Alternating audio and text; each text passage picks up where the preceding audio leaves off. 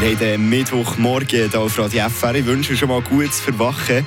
Ja, Morgenstunde hat Gold im Mund. Das ist ein passendes Sprichwort. Ich habe nämlich mal gelesen, dass so extrem erfolgreiche und reiche CEOs auf der ganzen Welt am Morgen früh ihre wichtigsten Termine als erstes äh, sozusagen erledigen und am Nachmittag nach dem Essen, wenn man so langsam ein bisschen träge wird, vom Essen, vom Verdauen etc., ja, dann entscheiden sie die Sachen, entscheiden, die so ein weniger wichtig sind. Also dann kommen die unwichtigeren Termine. Und darum, zu dieser frühen Morgenstunden, haben wir uns jetzt versammelt, um ein bisschen mehr über das Thema Tourismus zu erfahren. Warum braucht es den Tourismus überhaupt?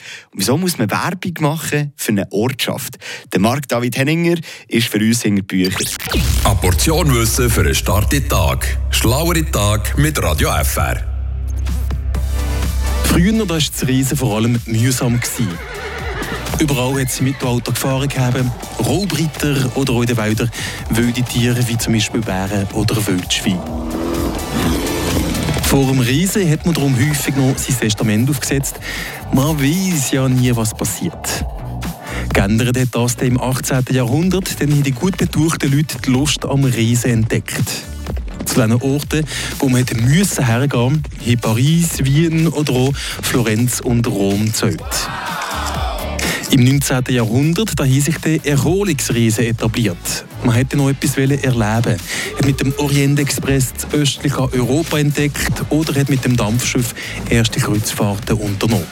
Aber auch dann waren es vor allem die Reichen, die sich solche Reisen leisten konnten. Normalsterbliche haben sich erst in der Mitte des letzten Jahrhunderts an Reisen leisten Mittlerweile ist der Tourismussektor einer der etabliertesten in der Schweiz.